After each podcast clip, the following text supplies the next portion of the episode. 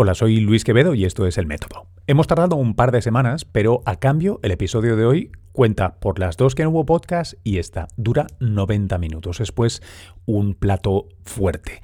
Fuerte como las dos voces que vais a escuchar allí y que yo tuve el, enorme lujo y honor de moderar.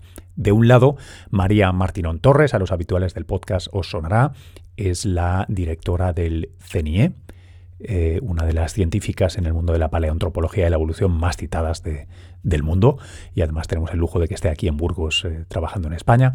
Y del otro lado, un filósofo y un personal favorito mío, francamente, de mucha gente, que es eh, José Antonio Marina. Con ellos y en el marco de los encuentros en evolución, impulsados por la Fundación Pfizer, dialogamos sobre el presente y el potencial legado de la pandemia. Ah, primero escucharéis unas palabras de introducción de Sergio Rodríguez, el presidente de la Fundación Pfizer, y luego ya entramos en materia. Bueno, buenas, eh, buenas tardes a todos. Buenas tardes y, gracias. Gracias eh, por conectaros a, un evento más de En Constante Evolución. Eh, como sabéis, son eventos que estamos promocionando desde la Fundación Pfizer para hablar sobre temas que nos afectan eh, a todos como, sociedad, y especialmente el tema de hoy. El tema de hoy, eh, que es eh, cómo nos está afectando desde el punto de vista de, la sociedad todo este modelo, todo este nuevo modelo social tras la pandemia. Para ello hoy contamos bueno, con dos, dos ponentes de auténtico lujo. José Antonio Marinas, pedagogo, filósofo, con muchísimas publicaciones eh, que bueno, sin duda, sin duda todos, eh, todos conocéis, y, María Martinón, es ni más ni menos que la directora del Centro Nacional de Investigación de la Evolución Humana, para hablar cómo nos está afectando como sociedad y en qué, y en qué nos va a afectar o cómo pensamos, eh, pensamos que puede todo esto que hemos vivido, que estamos todavía viviendo, nos puede afectar a futuro. Desde la Fundación lo que pretendemos es abrir el diálogo sobre temas eh, que nos afectan a todos y que nos, y nos importan a todos desde el punto de vista de la innovación, como ya sabéis, eh, la innovación desde el punto de vista científico, tecnológico y también social. Eh, y como en todos estos encuentros que llevamos ya dos años realizándolos, desde que empezamos hace un par de años con el 20 aniversario de la Fundación Pfizer, contamos oh, con un moderador de lujo, con, Luis Quevedo, que es eh, divulgador científico, periodista eh, y que es un lujo también tenerlo hoy aquí eh, con nosotros. Nada más, no quiero robar ni un minuto más de este, con toda seguridad, muy interesante diálogo y discusión que vamos a tener hoy aquí. Disfrutarlo y gracias a todos por conectaros. Muchas, muchísimas gracias, Sergio. Muchas gracias a, la Fundación y a nuestros contertulios invitados de, esta tarde. Esto es, esto es un absoluto lujo. A título personal, por lo menos puedo decirles esto y estoy seguro de que quienes lo están viendo también lo van a disfrutar. Em, tenemos casi 90 minutos por delante. Eh, es un tiempo enjundioso, va a ser muy bueno. Vamos a intentar eh, extraerles todo el, con su permiso, jugo posible a, nuestros invitados. Y lo quiero hacer en por lo menos tres bloques o tres actos. El primero es, para aquellos o aquellas que tal vez no eh, conozcan suficientemente a nuestros personajes, quiero ahondar un poquito en, en su trayectoria y en qué perspectiva aportan a esta conversación de hoy, que creo que la hemos tenido todos y todas innumerables veces en varios cuando se abrieron y previamente en Zooms y en Skypes en cómo vamos a salir de esto, si esto deja huella o no, si nos cambia o no. Eh, vamos a hacerlo pero con, fundamento. Después hablaremos de qué cosas han sucedido concretamente e incluso nos aventuraremos a ver si podemos eh, echar mano, no sé si de la bola de cristal, pero al menos a proyectar un poco qué, apostamos que, puede... Em, que puede ser el legado, tal vez, de estos eh, meses tan extraños que hemos vivido. Dicho esto, eh, arranquemos. María, quiero arrancar eh, por ti. Em, tú estás, eh, según un ranking de Reuters, en el 1% de los autores más citados en tu, especialidad. Em, ¿qué, tiene ese pasado de la humanidad para para que te haya, entiendo que capitalizado, interesado y apasionado tanto como para que le hayas metido el trabajo científico que, requiere eso, ¿no? Para ti, ¿qué es estudiar el pasado de la humanidad? Claro, puede parecer una contradicción, pero para mí estudiar el pasado es, entender el presente. Yo quiero decir, tengo una curiosidad, voy a decir, no sé si insana, por el ser humano, ¿no? Por el hombre, por la humanidad. Y a veces, desde el presente es como si no tuvieras campo de visión, ¿no? profundidad de campo. O sea, si nos queremos comprender, si queremos eh, eh, entender las características principales de la humanidad, por qué somos como somos, por qué reaccionamos de la manera que reaccionamos a los retos del día a día, por qué nos pasa lo que nos pasa, por ejemplo, también el contexto de la pandemia, en el presente es como si estuviéramos demasiado cerca de nosotros mismos como para poder comprender. Y realmente en el pasado la paleontología lo que nos permiten es tener, hacer un retrato del ser humano, pero hecho como con un gran angular, ¿no? Entonces realmente haces una fotografía del ser humano que, tiene que cubrir el pasado, ¿no? Porque realmente en ese pasado están, eh, parece sorprendente, pero las claves, el origen de las principales características y las reacciones que tenemos ahora. O sea, comprender en qué momento de toda nuestra historia evolutiva han surgido esas características de las que nosotros ahora nos reconocemos en ellas, ¿no? Desde el lenguaje, desde la inteligencia, la sociabilidad. Bueno, todas esas son características que tuvieron un momento de origen, eh, que surgieron ante momentos y retos específicos y que explican muchas de las cosas que nos están pasando ahora. Entonces yo creo que ese pasado eh, en realidad es, es, una herramienta fundamental para tener una comprensión panorámica, ¿no? Con suficientemente eh, profundidad de campo para comprender el presente de ahora que tanto nos preocupa o incluso como dices tú, aventurarnos un poco, incluso imaginar que puede ser el futuro, ¿no? Nos hace falta perspectiva. Y yo creo que el pasado da perspectiva a la realidad ahora. Qué bueno, y nos va a ir muy bien en la, conversación de esta tarde. Tú, ahora citabas algunas de las características que típicamente asociamos al sapiens, ¿no? a los humanos, eh, el lenguaje, la educación, la inteligencia. Yo, me debo confesar, fiel lector de, nuestro segundo invitado, de José Antonio Marina, en particular en mi caso fue desde la inteligencia fracasada. ¿no? Eh, y desde entonces he ido coleccionando los libros eh, y leyéndolos, que no solo comprándolos. Em, em, José Antonio, ¿Por qué? ¿Qué es, ¿Qué es lo que te llama a ti a precisamente estudiar la inteligencia, la educación, eh, eh, este, esta otra dimensión tan específicamente humana, como decía María, y que tanto nos importa ahora? Pues mira, eh, mi primer interés, porque fue para mí una experiencia, digamos, muy trascendente, es el descubrir mm, la capacidad creadora del ser humano. Es decir, cómo podemos hacer cosas tan fantásticas con tan, pocos medios. Es decir, por ejemplo, el dibujo. Lo que una persona con un lápiz y un papel puede hacer es que realmente te sorprende. Entonces, lo que quise es averiguar cómo tiene que ser la inteligencia del ser humano para hacer cosas tan extraordinarias. Entonces, de ahí pasé a estudiar eh, la inteligencia. Entonces, ¿qué ocurre? Que la inteligencia, bueno, lo estudié la psicología, lo estudié, la estudiaba entonces un poco la neurología. Después ha avanzado mucho, pero en aquel momento las neurociencias todavía estaban en sus eh, comienzos. Entonces mm, decidí estudiar cómo, cómo surge la inteligencia. Entonces en aquel momento la psicología evolutiva estaba en Ginebra con Jean Piaget, entonces me interesó estudiar con Piaget. Piaget me llevó a la neurología a través de un enlace curioso que era un psicólogo genial, Vygotsky, que su discípulo era más genial todavía, que era Luria, que era un neurólogo, que más le interesaba el lenguaje. Entonces pasé, pasé realmente a estudiar el lenguaje. Y ahora al final de todo eso, donde he desembocado ha sido en, algo que, está muy cercano a lo que estudia María, que es todos, todas estas eh, capacidades que tenemos son fruto de la evolución. Lo que pasa es que tenemos eh, por decirlo de una manera un poco metafórica, cada uno de nosotros tenemos un doble genoma. Hay un genoma biológico y también un genoma cultural. Y entonces el modo en que esos dos se van eh, uniendo, interaccionando, eh, es difícil, cada vez más difícil saber dónde termina la biología y dónde empieza la cultura. Y al final, aunque yo vengo de la filosofía, me he pasado, digamos, a la evolución de las culturas porque me parece que ahí es donde podemos encontrar la respuesta a muchos de los grandes interrogantes que tenemos. Nuestro, nuestro cerebro, las, estructuras básicas, la última gran evolución, el último gran cambio se da en el Pleistoceno, que es el terreno de María. Entonces nos encontramos cuando estamos actuando en un, en un entorno modernísimo, con estructuras cerebrales que se fueron configurando pues hace 500.000 años, 600.000 años, 200.000 años, lo que quieras. Bueno, esa es una mezcla muy interesante y yo creo que muy, muy prometedora para comprender lo que estamos haciendo. Ah, claramente es un cóctel irresistible de ingredientes, al menos eh, para mí. Em, vamos a, creo que, tocar muchos temas en, los siguientes bloques de los que ya estáis, eh, ya estáis eh, anticipando. Pero quiero haceros un par de preguntas más todavía de, background.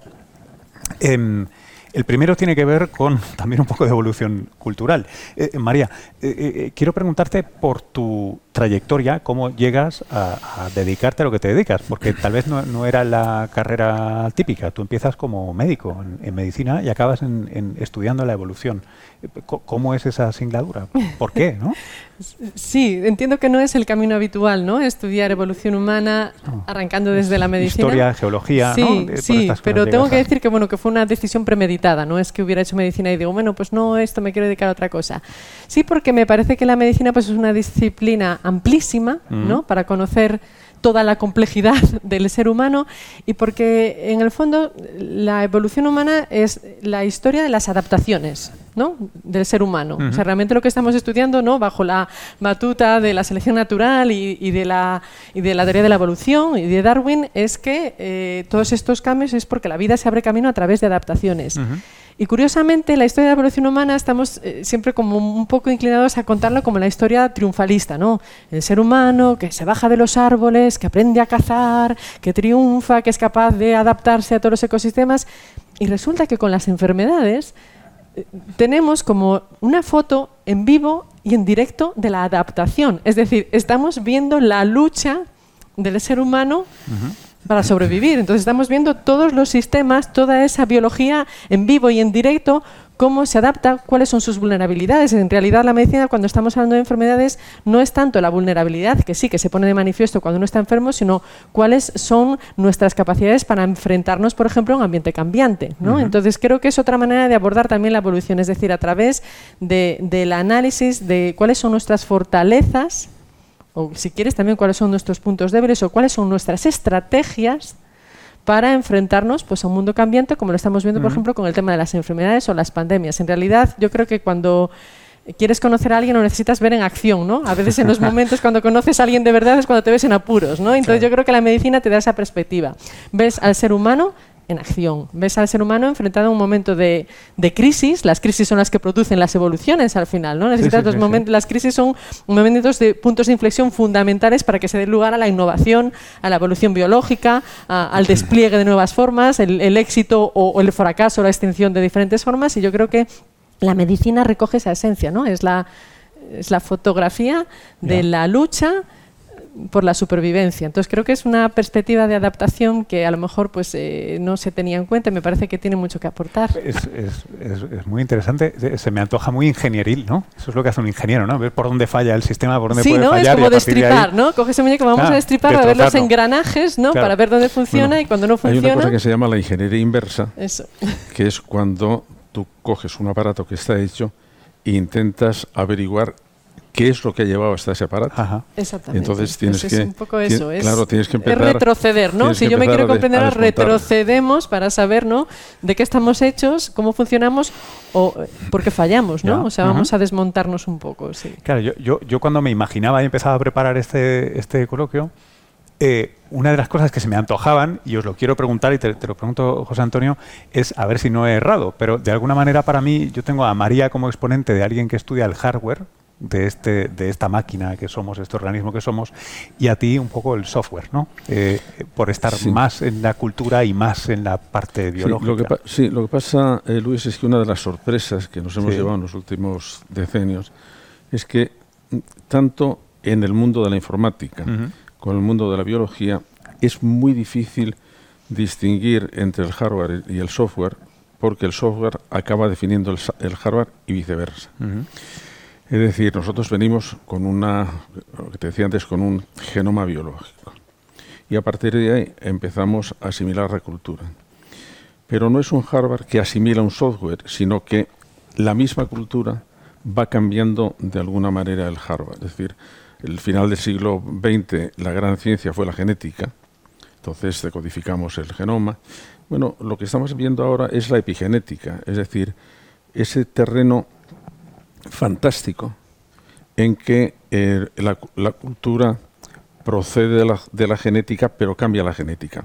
Un ejemplo, digamos, de libro muy elemental. los seres humanos adultos somos intolerantes a la lactosa, de manera que no podemos tomar leche eh, a, partir de la infancia. Entonces, hace unos 12.000 años, el ser humano aprendió a domesticar los animales y entonces empezó a disponer de una fuente nutritiva fantástica que era la leche. Bueno, en este momento la mayor parte de los humanos tolera la lactosa. Ese cambio es un cambio que ha sido un cambio cultural que sin embargo ha seleccionado o ha presionado o ha expresado distintas capacidades genéticas que tenían los seres humanos. Entonces, en esa especie de terreno híbrido es en el que nos movemos y que conviene distinguir qué es lo que pasa, qué es lo que depende más, digamos, de la genética y qué, y qué es lo que depende más de la, de la cultura. Pero en un caso concreto, la educación.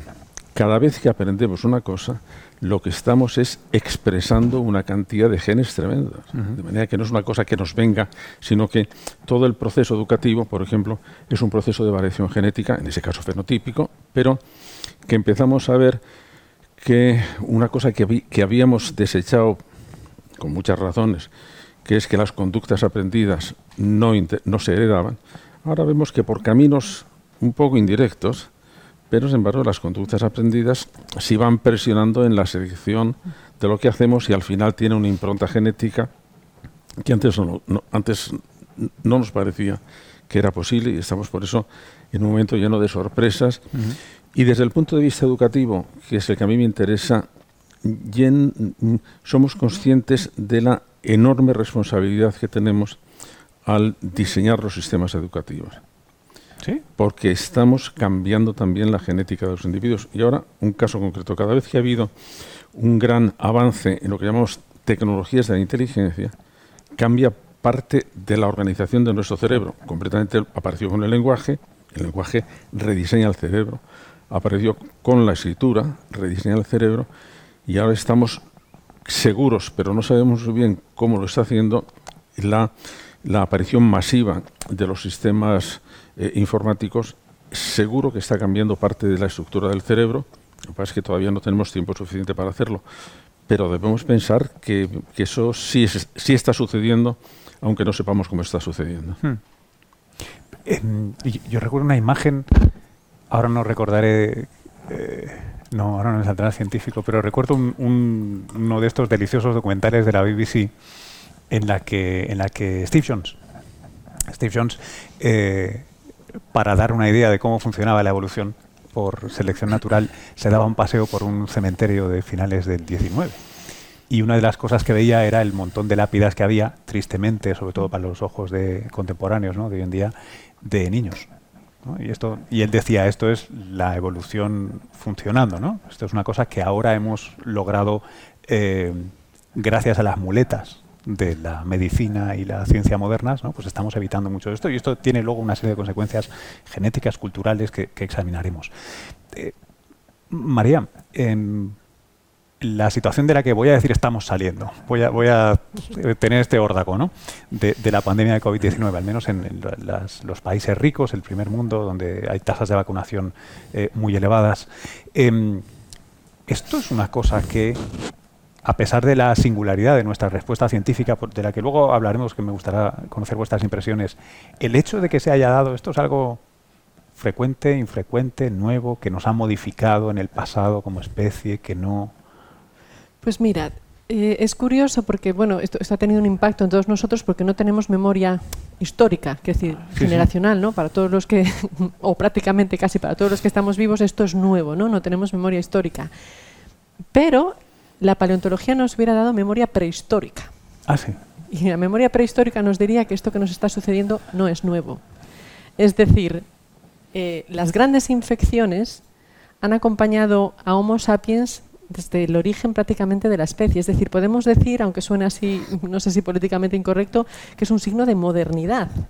Es decir, las grandes infecciones y que adquieran un carácter pandémico y global tienen que ver con, una especie como la nuestra y con su modo de vida y su cultura, porque se dan en ella una serie de características principales y fundamentales para que se produzca una gran infección y se propague. Es decir, el éxito demográfico de nuestra especie, Homo sapiens, somos muchos, una condición necesaria para que se pueda producir contagio, ¿no? nosotros transmitimos los virus y los patógenos, y después prácticas culturales, que es, eh, liga con lo que dice José Antonio, ¿no? en qué momento la cultura también acelera la evolución biológica, es decir, desde el momento en que adquirimos eh, sistemas de vida y prácticas de vida ya eh, sedentarias, ¿no? las aglomeraciones, núcleos urbanos, la, la, convivencia próxima, física, que posibilita ese contagio, pero también prácticas, por ejemplo, ganaderas y domesticación, es decir, tenemos muy cerca la convivencia con animales, que eso favorece pues eh, también las mutaciones que hacen que aquellos patógenos pues, que eran específicos solos de animales, pues para ellos también funciona la selección natural, es decir, no es un fenómeno que solo afecta a los hombres, todos buscamos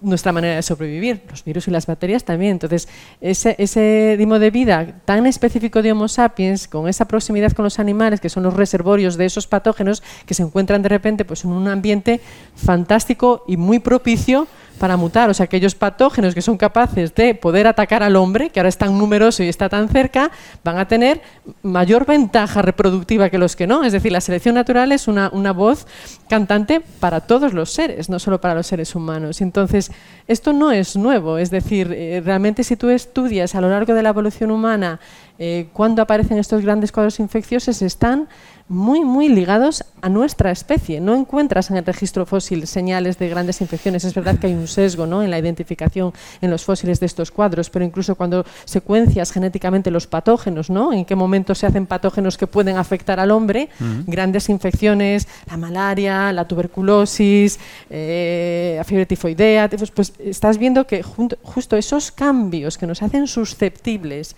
a esas enfermedades coinciden con la gran explosión demográfica de Homo sapiens en torno pues, a partir de los 100.000 años, pero con un acento especial pues, pues cerca de neolítico, 10.000 mm. años, 20.000 años. O sea que al final esa cultura nos ha acompañado. O sea, podemos decir ¿no? que de alguna manera las pandemias y las grandes infecciones son una eclosión, un efecto colateral de la civilización. Entonces, es decir, no es nuevo. Nosotros con nuestra memoria histórica reciente no tenemos esa memoria, pero la memoria prehistórica nos hubiera dicho que, esto no es nuevo, es una señal de, la cultura de nuestra especie.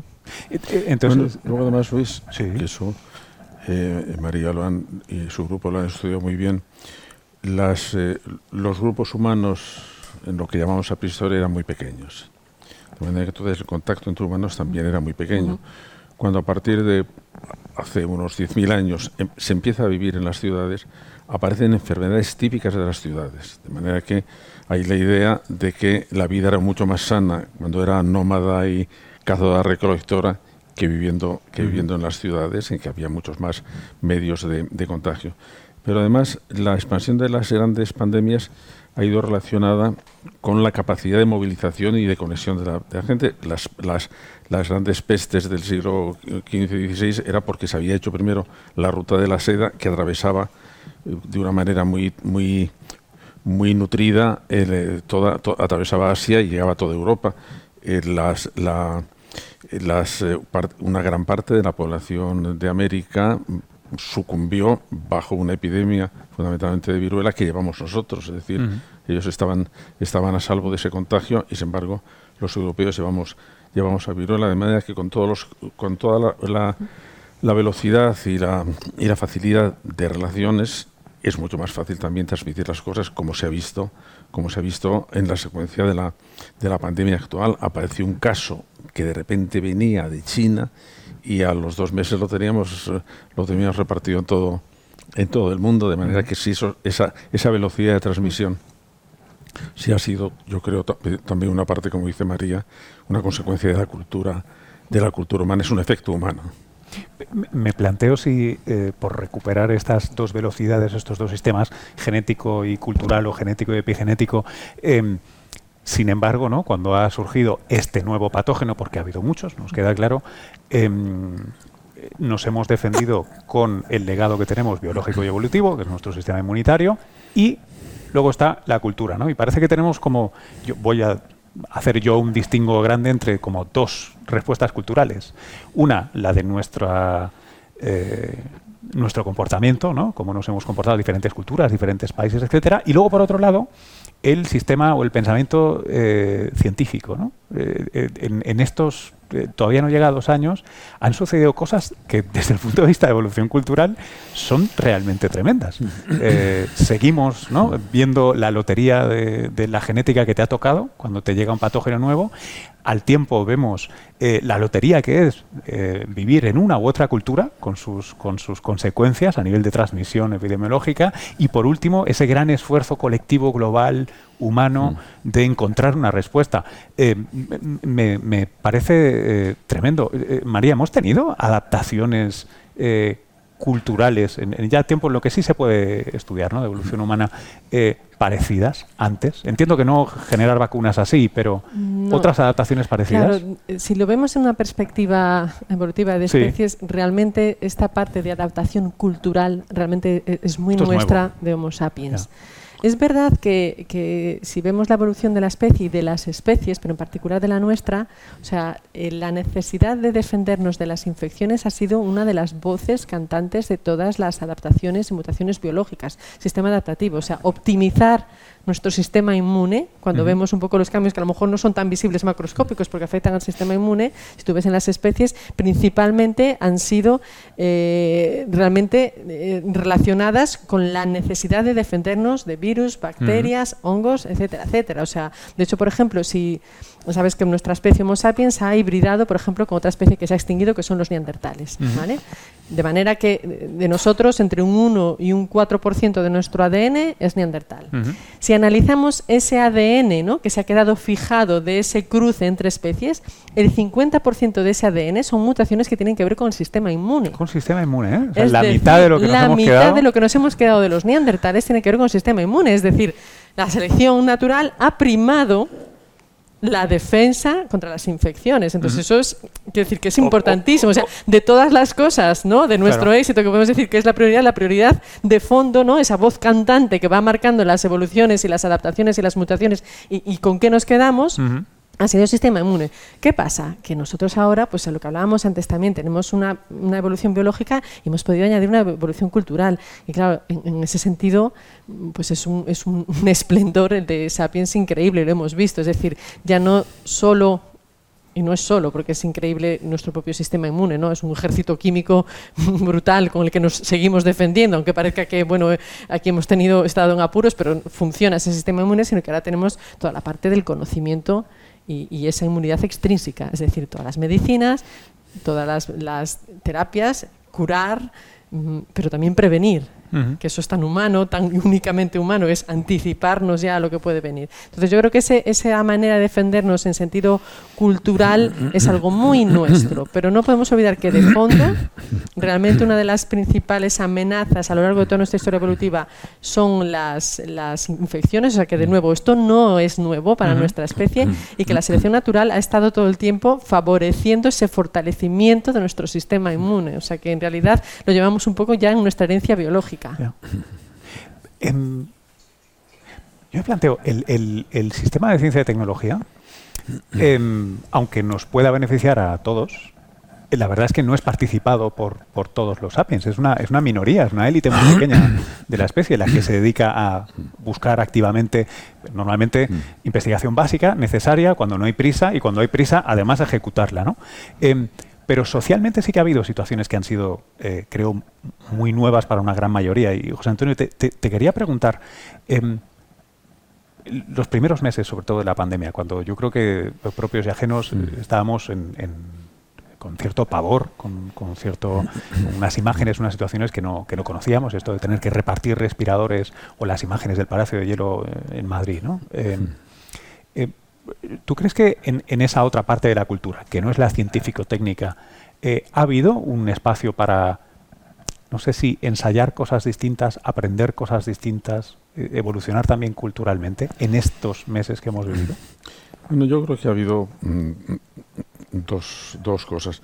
Una, lo que ha puesto de manifiesto la pandemia es lo tremendo que es la diferencia, las desigualdades sociales y económicas. Te voy a poner un ejemplo. Eh, la, la, paralización de las escuelas ha influido mucho en los alumnos, pero no ha influido en todos por igual. los que estaban en una casa donde tenían conexión a Internet, donde estaban acostumbrados a utilizar las tecnologías, que estudiaban en unos centros educativos que ya se manejaban mucho con estas tecnologías, han tenido muy poco, muy poco retraso. Los que estaban en, eh, entornos pues un poco eh, con, que no tenían acceso a, las, acceso a las nuevas tecnologías, que no tenían internet, que no tenían ordenador y que en las escuelas tampoco se, se acostumbraba a llevar esto, han tenido un perjuicio eh, muy grave. En la utilización de las vacunas, lo mismo. Hemos hecho unas vacunas para los países ricos y los países ricos se han dado cuenta de que tienen muchas, muchos potenciales, mucho potencial y que pueden resolver muy bien los problemas durante la comida hoy hablábamos de que, en cambio, la malaria, que mata más gente de lo que ha matado, de lo que ha matado el, el COVID, bueno, pues eh, la, la, vacuna va con mucha lentitud porque, porque es enfermedad de pobres, por decirlo de una manera muy, muy, muy, muy simplificadora. De manera que eso se nos ha puesto de manifiesto. Y después hay una cosa al hablar de aprendizaje. Eh, yo recuerdo cuando empezó la pandemia había una pregunta que, sobre todo de los medios de comunicación, nos insistía otra vez, vamos a aprender de la pandemia. hay dos tipos de concepto de aprendizaje. De la experiencia se aprende siempre. ¿Por qué? Porque guardamos en la memoria la experiencia. Pero cuando estamos hablando de aprendizaje, no es únicamente que conservamos la experiencia, sino que saquemos de lo vivido algún tipo de información que nos permita enfrentarnos mejor a los problemas, eh, resolver mejor los problemas, diseñar mejor el futuro, y eso es lo que digamos aprendizaje en sentido verdaderamente estricto. Entonces, de la pandemia ha habido un aprendizaje, digamos, espontáneo. Cada uno se las ha arreglado como ha podido. eso es y eso, pues bueno, todo el mundo por, por, por pues bueno, ha sido, pues mira, tengo estas condiciones, no puedo salir, tengo que comprar en el supermercado, no puedo salir, que me lo traiga el vecino. Y eso es una especie de aprendizaje de muy poco nivel y de, y de supervivencia. Pues mira, todo el mundo ha, ha sobrevivido. Lo interesante es si a partir de ahora, cuando ya tenemos más o menos objetivado lo que ha sido la pandemia, vamos a querer aprender de ella o no. Y aprender de la experiencia es una tarea complicada, es una tarea metodológica, es una tarea que necesitas querer aprender de la experiencia. Bueno, hay la posibilidad de que olvidemos todo en cuanto haya pasado. La rapidez con que todos hemos intentado vamos a recuperar la vida como era antes, da a entender que vamos a aprender muy poco. Menos la ciencia. La ciencia sí ha aprendido a manejar otros tipos de vacunas, a, manejar mejor la distribución de las vacunas, ha aprendido mucho y eso sí es acumulativo. La sociedad, las sociedades aprenden con muchísima lentitud, con muchísima lentitud. ¿Y, y, cuándo o cómo? ¿Cuál es, cuál es el secreto? ¿Qué, ¿Qué, es lo que hace que, que, algo se introduzca en la cultura con un eh, mínimo pues, éxito? Pues mira, había una, una cosa que decían los clásicos, el hombre hace todas las cosas. bueno, eso lo dijo Vico. El hombre hace la mayor parte de las cosas sin saber lo que está haciendo. Es decir, que muchas veces, que, muchas veces, no te rías María porque es así. Es decir, la, la, la acomodación o la asimilación la vamos haciendo muchas veces sin saber cómo la hacemos. Es decir, entras en el metro en una hora punta y no hay sitio. Y ya cuando va a llegar a la otra acción, todo el mundo ha encontrado el hueco. Y ya ha, metido el codo entre el tercer espacio intercostal de uno y el riñón del otro. Y se ha ido. Eh, es, es, por eso muy difícil el, el diseñar acontecimientos futuros. Ahora tenemos un problema gravísimo de diseño, que yo llevo mucho tiempo que necesitamos empezar a tomar ya decisiones en un plazo anterior, que no va a ser mucho más allá de los cinco años, vamos a tener una invasión de sistemas potentísimos de inteligencia artificial. Y entonces necesitamos saber exactamente cómo organizamos la inteligencia humana para, para decidir quién va a tomar las decisiones. Si las decisiones la va a tomar la inteligencia neuronal, digamos, o lo va a tomar la inteligencia artificial. Hasta ahora hemos producido una especie de, de, aprendizaje, un poco como lo del metro, a las nuevas tecnologías. Pues todo el mundo ha terminado aprendido a manejar un móvil, a manejar un, a, manejar un ordenador, bueno, unos monos con más, con más eh, pericia, otros menos pericias, bueno, y ha sido un poco, pues casi casi por un proceso de bricolaje. y ha salido, pues como ha salido. Bueno, unas cosas mejor, otras cosas peor.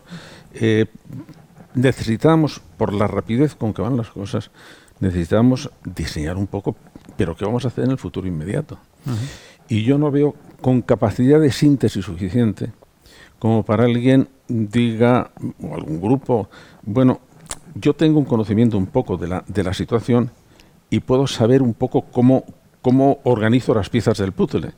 Yo ahora llevo un, una, un proyecto que están invitados todos nuestros espectadores que se llama el panóptico, que es decir, podemos comprender lo que nos está pasando con la cantidad, con la, con la rapidez que están sucediendo las cosas, con la especialización que hay, que es velocísima, pero que la persona, en este momento un buen matemático, no entiende más del 10% de las matemáticas que se hacen. Y el otro 90%, pues no tiene ni idea. Sí, sí, son matemáticas. Eh, ¿Quién decide las matemáticas que tienen que estudiar sus alumnos? Si nadie sabe las matemáticas que se hacen. Esto es un problema de una enorme gravedad porque al final da la impresión de que quien va a decidir el futuro es el propio dinamismo de la tecnología que, va, que va a su aire y que por lo tanto no no, no, hay, no, hay nadie al, no hay nadie al mando, nada más que las grandes empresas que se dirigen por el, por el negocio como es lógico, no, hay, no es que sean perversas. Es que lo que están haciendo es lo que son capaces de hacer. Ahora, por ejemplo, Facebook dice que el próximo negocio suyo ya no va a ser Facebook, sino que acaba de contratar 10.000 científicos para una cosa que se llama el metaverso. Y lo que quiere decir es, a ver si entras en Facebook y no necesitas salir de Facebook. Porque la realidad virtual que va a ser dentro de Facebook es lo suficientemente, lo suficientemente rica, variada, que no, que no necesite salir de ahí. y le decimos, oye, qué divertido, ¿eh? Qué divertido, es como un parque de atracciones. En algunos países han conseguido, dando acceso a Internet a través bueno, pero de Facebook, limitar Internet a Facebook de manera fáctica. Pero, eso, eso si, empiezan a, eh, eh, si empieza a hacerse sistemáticamente, es muy atractivo. ¿eh? Si la gente no se, no se le va a apuntar con una pistola, métete en esto, y qué divertido es hacer así.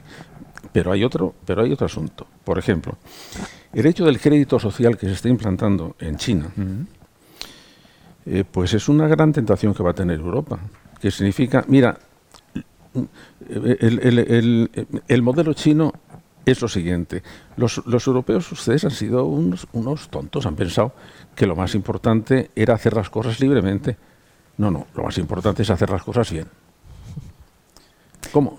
no, te voy a decir, te voy a decir cuál, es, el modelo. alguien tiene que saber entonces, qué es Entonces, en China están diciendo, mire usted, lo importante no es la libertad, lo importante es la justicia, lo importante es la armonía, lo importante es la paz. Lo otro es una cosa muy secundaria. Entonces vamos a introducir un sistema que era el sistema que en Europa había intentado hacer Skinner, que según todos los rankings ha sido el psicólogo que ha tenido más influencia en el siglo XX que era en, en, en, su utopía de Walden, es decir, si yo doy premios a quien hace las cosas bien y castigos a quien hace las cosas mal, la gente lo va a hacer bien. Todo el mundo lo hará bien, ¿no? claro. Bueno, no, eso, eso está en este momento teniendo mucha influencia. ¿eh? Y, el, y, el, y, el, y el sesgo que hay de, de, de democracias europeas hacia las democracias no liberales, es decir, oye, que a lo mejor nos estamos pasando un poco de libertad. Eso hay que pensarlo, Luis. Porque es que está en el tablero. Eh, tú, ahora usabas una, una, palabra capciosa, el sesgo. Eh, uno de los, esto lo voy a decir yo, eh, no que lo hayas puesto tú, pero uno de los problemas o una de las condiciones características de la situación en la que estamos ahora es que eh, y yo volveré porque estoy muy apegado a esta metáfora del hardware y el software, es que nuestros cerebros, eh, probablemente los vuestros menos que el mío, pero todos en alguna, en alguna cantidad, tenemos sesgos. Tenemos sesgos que son legados evolutivos, que tienen su gracia, tienen su funcionamiento.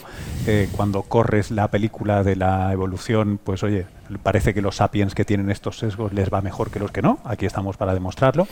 Sin embargo, los tenemos aquí, aquí clavados. ¿no? Y una, de las situaciones que creo que ha puesto de manifiesto de nuevo estos meses de realidad alterada, acelerada, eh, intensificada de la pandemia, es que esos sesgos de repente han florecido, ¿no? Tal vez en el movimiento y algunas posturas realmente pintorescas, ¿no? Anti, antivacunas, anti teorías de la conspiración, etcétera. Em, una cosa que me planteo es eh, igual a, nivel biológico me dices que, ni de broma, Luis, que déjalo, pero uno, ¿podríamos deshacernos de, este legado eh, que, tenemos de manera razonable? No sé si es porque hemos llegado a tener CRISPR y tenemos que tener más información y, ser, ¿sabes, no? Transhumanistas y editar nuestros problemas pues mira, yo creo que, que, ahí la biología, aun con todos los problemas con los que nos eh, enfrentamos, si estudiamos un poco la historia evolutiva ¿no? y el cerebro, precisamente, que estamos mm. hablando, ¿no? que es nuestro gran ordenador y el hardware y software, yo creo que hay cierto margen de esperanza y sobre todo cuando hablamos del aprendizaje en el sentido de que una de las particularidades de nuestra especie, de nuestro cerebro, si lo comparamos con el de decir, otros primatos y otros animales. Es que, bueno, ya sabéis que nuestro crecimiento, nuestro desarrollo, comparado con el de otras especies, es un desarrollo muchísimo más prolongado en el tiempo, ¿vale? Y, y ese somos inmaduros y crecemos durante mucho más tiempo que las demás especies una circunstancia que es fundamental para primar que tengamos, digamos, todavía más tiempo para que el cerebro crezca. Es decir, ese cerebro es fundamental, necesitamos más tiempo que el que nos daba el embarazo, ¿no? Mecánicamente sería imposible que estos cerebros tan grandes se pudieran desarrollar en el vientre de nuestra madre, sería mecánicamente imposible dar a luz a esos fetos con unos cerebros tan grandes, por lo tanto, somos durante mucho más tiempo inválidos. ¿Para qué? Pues si quieres jugando con el hardware y el software, para que tengamos un hardware, un superordenador lo suficientemente grande, ¿no? Y entonces en nuestro desarrollo aparece una etapa única comparado con otras especies, que es el de la niñez, ¿vale? Un periodo en el que nuestro cerebro sigue creciendo prácticamente a un ritmo fetal, ¿no? otras especies ya van frenando ese crecimiento, nosotros durante más tiempo seguimos aumentando el tamaño del cerebro, el crecimiento neuronal, hasta que llega un punto que digamos que tenemos ese, ese cerebro alcanzado su tamaño ya final, bueno, seis años, la infancia lo, lo tiene pero no se ha acabado ahí. Entonces, ese periodo es fundamental si tú quieres, para ese legado, ¿no? Porque ese es el periodo de los cerebros como esponjas, donde en la infancia recibimos esa información, donde vamos modelando muchas de nuestra manera de ser, tenemos interacciones complejas más allá del círculo familiar, ¿no? Esa familia extendida, que no solo son los padres y los hermanos, sino ya pues nuestro cuidado es un cuidado que depende ya en la comunidad. Y eso es fundamental. Pero es que no se acaba ahí. Y yo creo que lo bonito y un poco la esperanza que hay es que hay otra etapa en el desarrollo humano que es única también, que es la adolescencia. Tremenda adolescencia, con todos los misterios que tiene la adolescencia, pero es fundamental para esto que estamos hablando del cerebro. ¿Y qué pasa en la adolescencia? Que, que el cerebro humano, aunque haya alcanzado ese tamaño, que ya no vaya a crecer más y más neuronas, sigue un proceso de maduración prolongadísimo que no va a finalizar hasta los 20 años o 30. O sea, fíjate que en el fondo seguimos siendo inmaduros a los 20 a los 30 en el sentido de que sobre todo en la adolescencia, se da un proceso de maduración y de reseteo de las conexiones neuronales, las podas sinápticas. Es como si todo el cableado todavía se pudiera cambiar. O sea, teníamos un hardware, ahora tenemos un software que significa que todavía ya tan tarde en nuestro desarrollo aún somos capaces de afectar a ese cerebro. Es decir, habíamos crecido con un cerebro adaptado a aquel mundo, pero a lo mejor al ser adultos ese mundo para el que estábamos preparados ha cambiado. Y es como si tuviéramos una segunda oportunidad. Es decir, durante el tiempo de la adolescencia, que todavía se tiene que completar la mielinización de las neuronas, que todavía haber un cambio en las conexiones sinápticas, o sea, es todo como un reseteo del cerebro, es como si nuestro cerebro todavía estuviera a tiempo de adaptarse a la realidad. ¿no? Y entonces, yo creo que todavía hay un margen que nos da precisamente la adolescencia con todos los riesgos que tiene de, bueno, yo crecí, yo moldeé este cerebro con una serie de experiencias que han ido marcando mi personalidad, mi aprendizaje, pero antes de convertirme en un adulto menos plástico, todavía tengo una segunda oportunidad de, como adulto ya en el mundo real, adaptarme a nuevas experiencias. Entonces yo, somos una especie con una capacidad de aprendizaje muy prolongada y con una inmadurez, ¿no? como si fuéramos Peter Panes, que no dejan de ser niños durante mucho tiempo, que todavía nos permiten aprender y cambiar. Eh, no tanto ya el tamaño del cerebro, sino esa conexión. Al final, el cerebro y, las conexiones neuronales no es un cableado de conexiones sinápticas. Y precisamente en la adolescencia se da esa poda sináptica que, digamos, que esas conexiones que no funcionaban se cortan y se establecen otros circuitos. Es decir, que hasta muy tarde podemos aprender, hasta muy tarde. E incluso ese cerebro todavía es plástico hasta muy tarde, o sea, no mm. acabamos la maduración. Entonces yo creo que hay, hay, margen de esperanza, incluso pensando, me refieren a los adolescentes que probablemente han sido los, los grandes maltratados en general, ¿no? De, de, este periodo que hemos vivido y cómo se les ha tratado, quiero decir que, que, es un periodo fundamental y único de Sapiens, es decir, de nuevo, estamos hablando de periodos de, inmadurez que, que, no se ha descrito en otras especies, la adolescencia.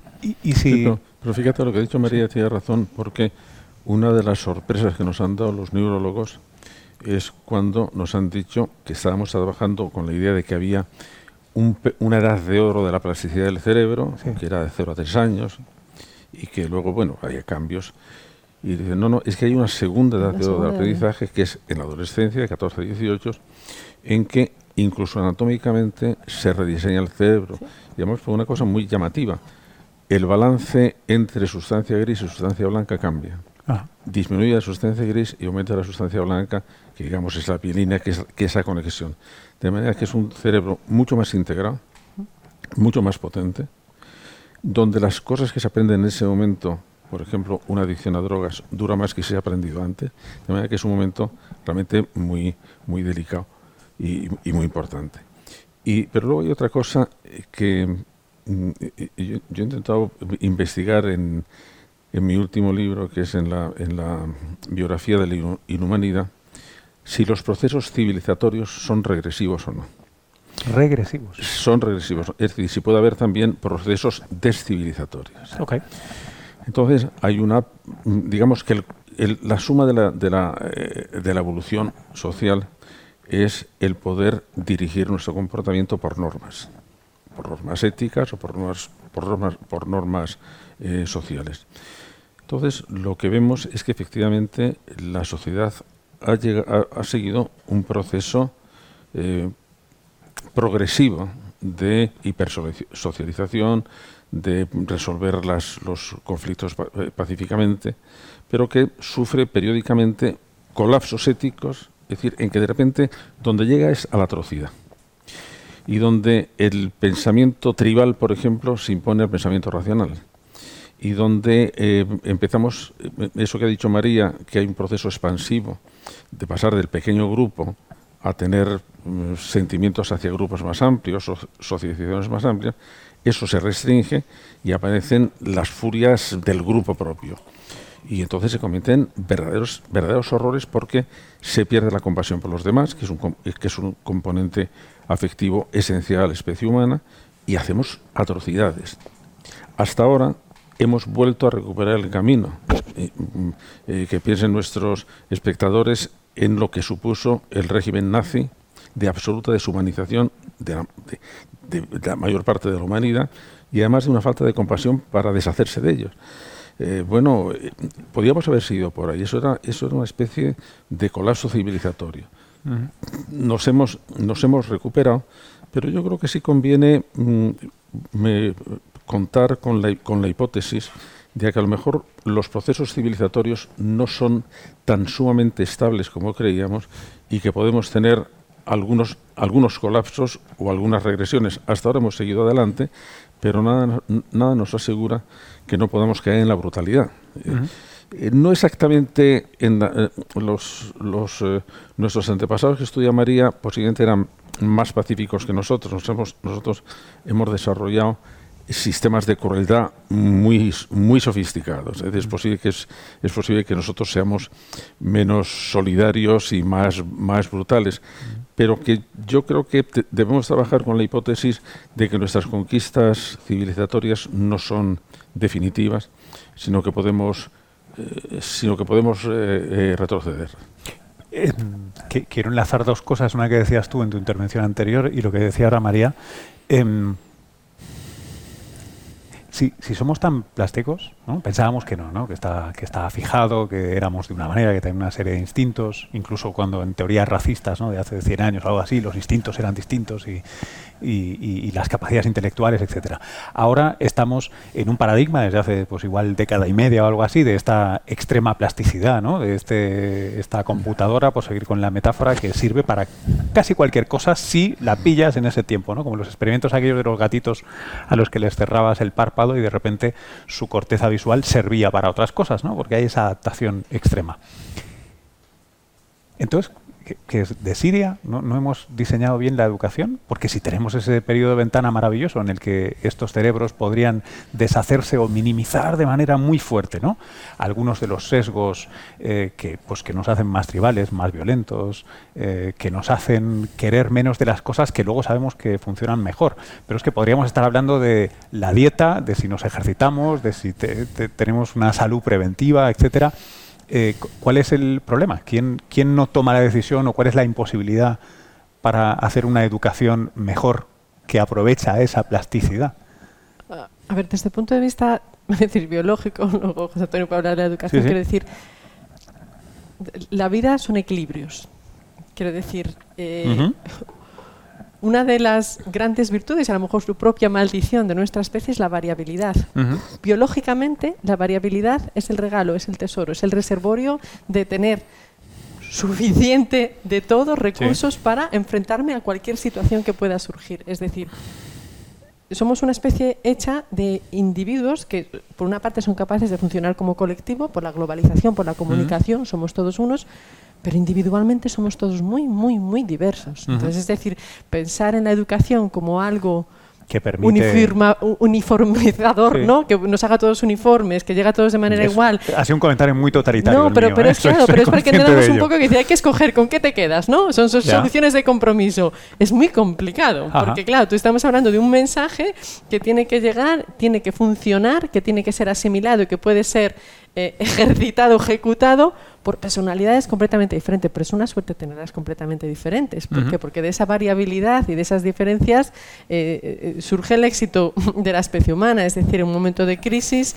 en un momento de dificultad, necesitamos que en el grupo, por ejemplo, planteémonos que tenemos un, un problema que solucionar y yo pues me lo llevo a mi terreno y digo, venga, sapiens y neandertales, ¿qué les pasa a los neandertales? ¿O qué les pasa a los sapiens? Llegan los inviernos, las grandes heladas, las épocas del frío, ¿qué hacemos? Cada vez somos más pocos. Y a lo mejor uno puede llegar y decimos, somos todos, que siempre se dice pues, que los neandertales eran un grupo muy fuerte, eh, muchísima resistencia, o sea, fue una proeza que hubieran resistido durante cientos de miles de años, ¿no? sobreviviendo las edades de hielo en Europa, pero muy parecidos entre ellos. Es una especie muy global, me parecía, pero muy uniforme. Entonces, en un momento de crisis, ¿qué hacemos? Pues lo de siempre, a lo mejor, que nos ha funcionado, ¿por qué no? Hay que aguantar. Y a lo mejor llegas y te puedes imaginar la misma escena, esto es un poco una lucubración, ¿no? Y tú te encuentras los sapiens, ¿qué hacemos? Entonces en el grupo que nos pasa a todos, tienes el razonable, tienes el que siempre viene con la idea más disparatada, y dices, pero qué tontería estás diciendo, pero esa tontería que está diciendo, necesitas a alguien que, que, venga con una tontería, ¿no? Lo que dicen en anglosajón, el thinking out of the box, ¿no? O sea, necesitamos a alguien que sea el precavido, el otro que diga una tontería que a lo mejor dentro de lo que dice me está dando una idea, o sea, necesitas lo que es la creatividad, es decir, un poco salir de la uniformidad. Entonces, tenemos que pagar un poco ese precio, esa maldición, ¿no? O sea, la educación en realidad no es hacernos uniformes, no siempre nos va a llegar a todos iguales, siempre hay que tratar de apelar un poco a esa comunicación global, hablábamos también antes pues, de la empatía, de la comunicación, pero, pero tiene que ser algo que respete al tiempo esa diversidad, que yo creo que esa diversidad que dentro de, nuestra especie quepa de todo, es nuestra principal fuerte para salir de las crisis. Es decir, incluso genéticamente las especies que son muy uniformes son las más vulnerables, porque es mucho más fácil que un grupo pequeño que genéticamente es muy uniforme, que solo se cruzan entre ellos, como probablemente le sucede a los neandertales, pues esos genéticamente se, se agotan, aparecen muchas mutaciones deleterias, tienes menos de dónde sacar ¿no? para superar esa amenaza. En cambio, una especie mucho más variable, que tiene más variabilidad genética, los cruces, pues tiene mayor riqueza eh, biológica para enfrentarse pues, a enfermedades, por ejemplo. Entonces, yo creo que el problema de la educación desde el punto de vista biológico es decir, es muy difícil pensar en un proceso ¿no? que sirva por igual para todos con tantísima diversidad que tenemos individual, cultural, social, dependiendo del país. Entonces, tenemos que aprender, yo creo que un poco a, a combinar esa balanza de, bueno, esto es lo que tienes bueno, pero tiene tiene esta otra cara de la moneda. Yo creo mm. que ese es el problema un poco de, la complejidad social y de, la educación, claro. Sí, pero fíjate que hay un caso en este momento precisamente porque tenemos un, un gran afán de justicia. Intentamos pensar que la naturaleza es justa y la naturaleza no es justa. No todos nacemos iguales, unos nacen sanos, otros nacen enfermos, unos guapos, unos feos, unos más inteligentes y otros menos inteligentes. Entonces, ese, mensaje optimista, decir, mm, su hijo puede ser un Einstein, es que no es verdad. No es verdad porque eh, la inteligencia tiene algunos componentes que son absolutamente personales e innatos. Uno es la rapidez de transmisión, de transmisión neuronal, otra es la capacidad de la memoria, otra es el enlace de los sistemas límbicos emocionales, los sistemas ejecutivos que son de los rubros frontales, y otro que se nace hombre o mujer y eso tiene configuraciones eh, distintas. Entonces, ¿qué pasa? Mm, bueno, que eso es, eso es lo que tenemos y con eso hay que contar. Lo que sí ocurre es que cuando se ve la heredabilidad, que es otra cosa distinta de la inteligencia, es decir, qué parte del comportamiento de la inteligencia podemos atribuir a la herencia, no supera el 50%. Entonces significa que hasta el 50% está, eh, está determinado eh, genéticamente, pero el otro 50% depende de la educación. Y que ahora sabemos que parte de la educación, que, la, educación nos está diciendo que lo que considerábamos que era innato, eh, puede ser innato, pero no, por eso tiene que expresarse mm, forzosamente, sino que dentro de nuestra herencia hay genes que se expresan y genes que no se expresan. Y que el que se expresen unos y no otros en parte depende de la educación, con lo cual desde la educación podemos también intervenir en parte de nuestra carga genética. Es decir, que la importancia de la educación es enorme, pero no es total. La plasticidad es enorme, pero no es total. Por ejemplo, la orientación sexual no se puede cambiar voluntariamente. Bueno, la tienes y la tienes, no la puedes cambiar voluntariamente. Eh, posiblemente el problema que, plantea la transexualidad es que hay, hay un fenómeno que tampoco se puede cambiar voluntariamente. De manera que estamos en muchos, en muchos eh, aspectos del funcionamiento de nuestra inteligencia, estamos mm, predeterminados innatamente. No es todo y por eso debemos, sí debemos seguir teniendo una afirmación en ese sentido optimista, es decir, pero que, pero que, la, que, la, que la educación tiene mucho campo de juego y que lo que debemos hacer es, en cada caso concreto, y eso tiene razón María, en cada caso concreto debemos saber las posibilidades que esa persona concreta tiene, porque no son, porque no son posibilidades generales, esa tiene uno y no tiene otras. Entonces, eh, pues eh, yo no podría, bueno, yo no podría competir en 100 metros libres. ¿Por qué? Pues porque no tengo capacidades físicas. A lo mejor puedo competir en otra cosa. Entonces, eh, cada uno, lo que tenemos que hacer dentro del proceso educativo es intentar descubrir durante el proceso de desarrollo de la personalidad, bueno, y, y, y esta persona exactamente qué hace bien. y saber qué es lo que hace bien una persona es eh, enormemente importante, porque en los sistemas educativos lo más fácil es saber qué es lo que hace mal.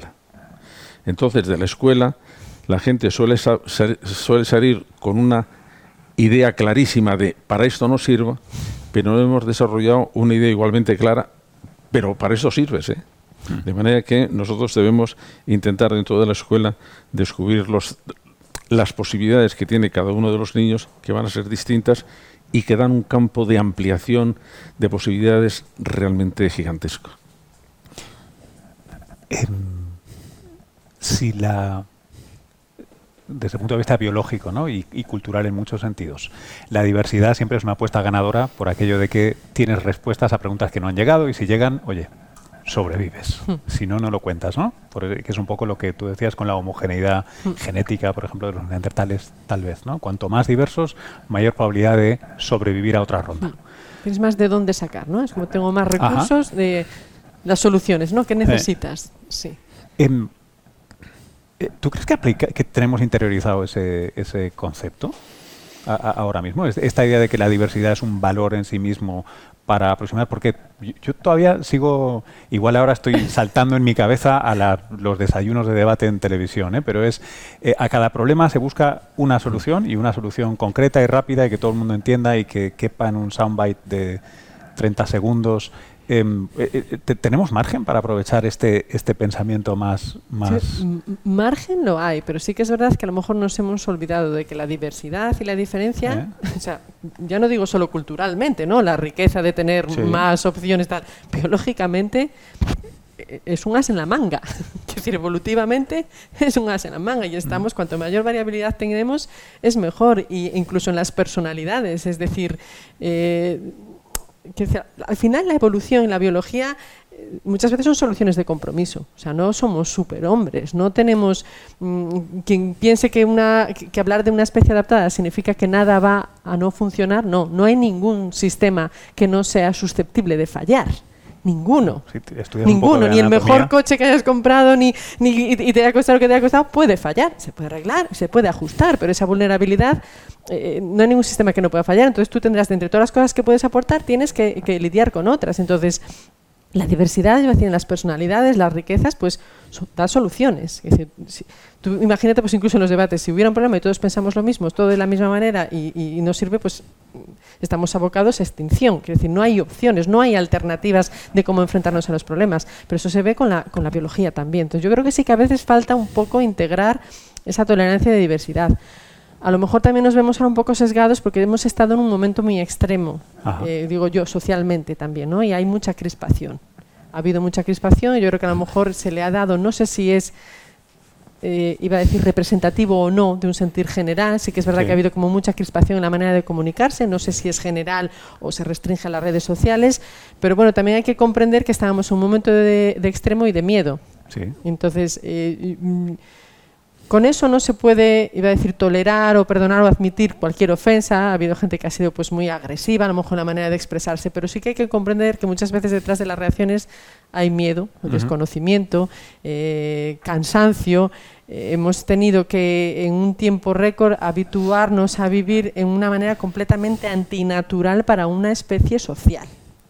Es decir, la naturaleza del Homo sapiens es social y de repente nos han quitado una parte fundamental que era la de la proximidad, la del contacto, la de la expresividad. Hablamos de todos los sentidos que tenemos, somos una especie con muchísimos matices de expresión hasta física. Entonces, aunque es verdad que también somos únicos en nuestra capacidad de comunicarnos, aunque no haya presencialidad, y eso de alguna manera nos ha salvado, porque hemos sido capaces de seguir comunicados eh, en un ambiente en el que no podíamos estar juntos, no quiere decir que, nos haya faltado una parte fundamental de la comunicación. Y eso lleva a, soledad, a miedo, a aislamiento. Entonces, en ese ambiente yo creo que te ves más extremo, pues la gente eh, muchas veces reacciona como puede. Y a lo mejor hay crispación porque, porque hay miedo, porque hay enfado, porque hay ¿no? pues, eh, este dolor de una situación en la que uno no sabe. Entonces, yo no digo que nos tengamos que perdonar pero sí hay que ser eh, a veces comprensivos de que no siempre, como cuando uno está enfadado, lo que se dice es lo que se quería decir, ¿no? Entonces, a lo mejor tiene que bajar un poco el tono, volver un poco la delicadeza, pero que hay que comprender que nos hemos tenido que comunicar en un ambiente antinatural para una especie que es ah. social, en de naturaleza, y, y, con el añadido de que era un contexto completamente nuevo de muchísima incertidumbre. Y somos una especie de conocimiento y que si no sabe lo que va a pasar, bueno, pues mm, tenemos un órgano que está preparado para resolver problemas, ¿no? Entonces, ante un problema como este y no sé lo que pasa y me faltan elementos, pues bueno, yo creo que es como eso es un poco una especie como de monstruo que hay que alimentar, ¿no? Es, ese, e, e, ese, agobio, esa necesidad de dame más datos, esa ansiedad. Eh, hemos estado en un momento de muchísima ansiedad. Entonces, yo creo que eso no, no, no eso no justifica determinados comportamientos, pero creo que hay que comprender que bueno que nos ha costado que bastante bien lo hemos hecho. bastante bien lo hemos hecho para lo que ha supuesto. Pero fíjate, Luis, yo creo que ahí se hace mm, un elogio de la diversidad que, forma parte, digamos, de los dogmas actuales y que a mí me parece una exageración. Una exageración es una cosa que tiene una parte de verdad, pero se la ha extendido demasiado. Eh, no toda variación es buena. Es decir, yo preferiría que no hubiera asesinos en serie. Es decir, esa variedad me gustaría que no existiera. Y tampoco me gustaría que existiera la variedad de niños con parálisis cerebral. De manera que mm, la, variabilidad es buena, sin duda alguna, dentro de ciertos límites. Eh, si se homogeniza todo, entonces se, mm, se disminuyen los recursos para enfrentarse. Si se considera que todas las variantes son eh, interesantes, pues a lo mejor estamos despreciando una cantidad de recursos. Yo creo esto desde el punto de vista de la evolución de las culturas la evolución de las culturas tiene un, tiene un aspecto muy interesante.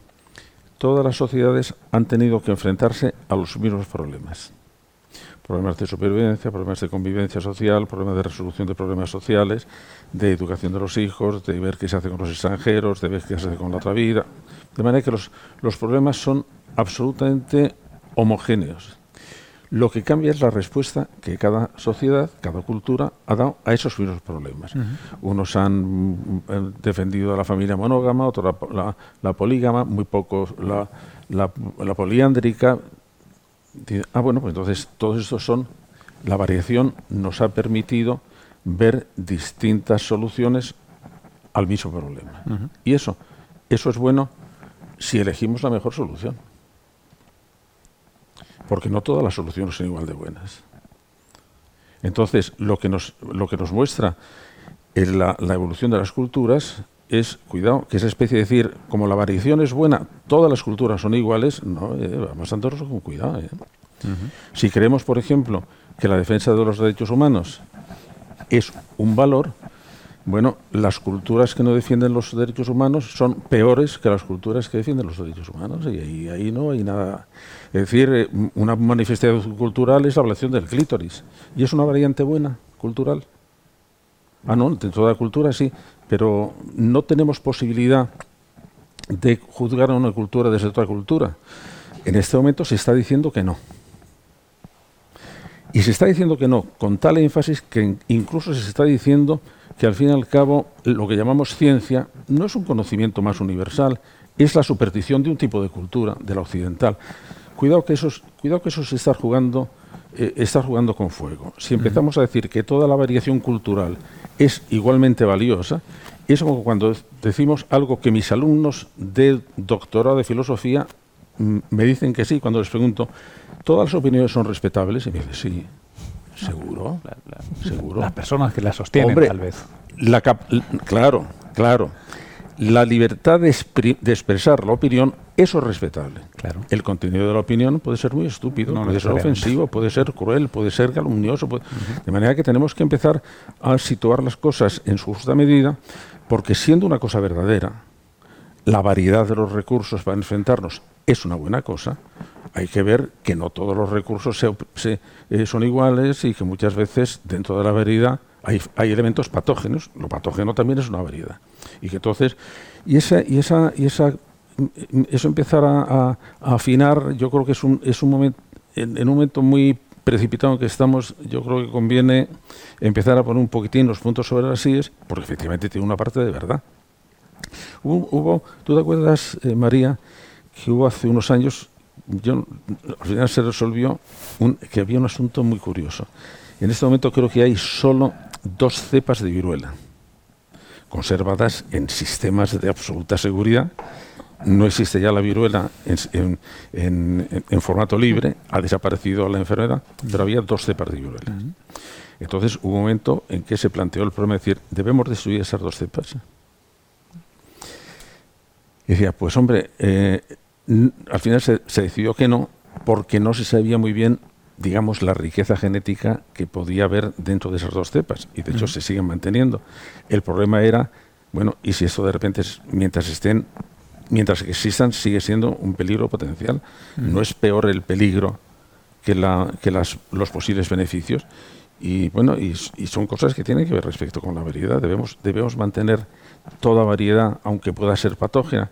En el caso de la viruela se pensó que sí, pero porque alguien vamos, porque se aseguró de que eso no se nadie iba a poder entrar y robar la cepa, una cepa de la una cepa de la viruela.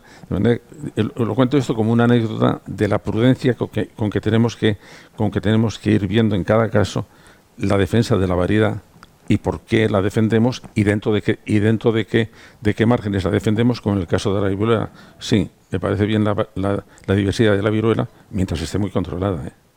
Y si no podemos asegurar el control casi mejor destruirla pero, pero José Antonio, no, pregúntale a María que no está de acuerdo. ¿eh? No, claro, es que estamos hablando de diversidad, de variabilidad a muchísimos niveles. Con, otras acepciones. Con otras acepciones. Quiero decir, también hablamos, pues por supuesto, contra la variabilidad. Y me dices, salud, enfermedad. Pues preferiríamos todos salud, pero luego podemos entrar en otros temas. Pero bueno, enfermedad, es que no hay nadie perfecto. Que se vuelve a decir un poco antes de nuestra biología.